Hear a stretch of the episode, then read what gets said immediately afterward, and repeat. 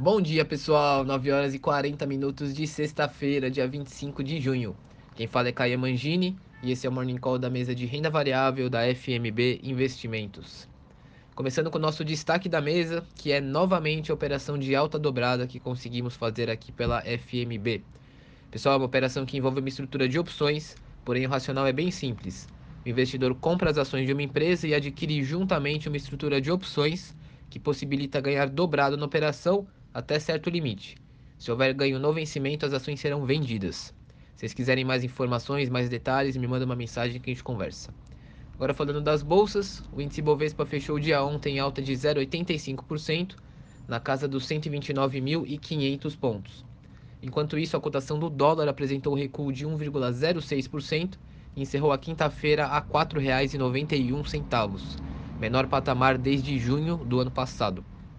Agora vamos ver como está o pré-mercado, bolsas operando no terreno misto, Ibov caindo 0,2%, nos Estados Unidos S&P subindo 0,1% e Nasdaq operando no 0 a 0 e Europa caindo 0,1% nesse momento. Agora eu trouxe algumas notícias para vocês.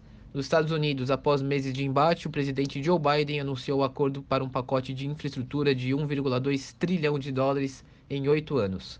O acordo é considerado uma vitória também para os políticos moderados, que buscam aprovar um projeto com menor custo e sem grandes elevações de impostos.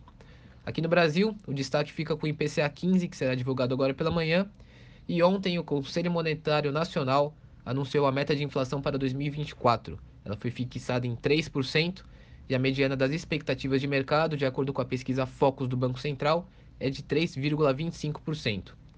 Por fim, o governo federal enviará hoje a segunda fase da sua reforma tributária ao Congresso. O projeto deverá trazer ajustes no imposto de renda para pessoas físicas e na tributação sobre dividendos. É isso, pessoal. Uma excelente sexta-feira a todos, um bom final de semana e bons negócios.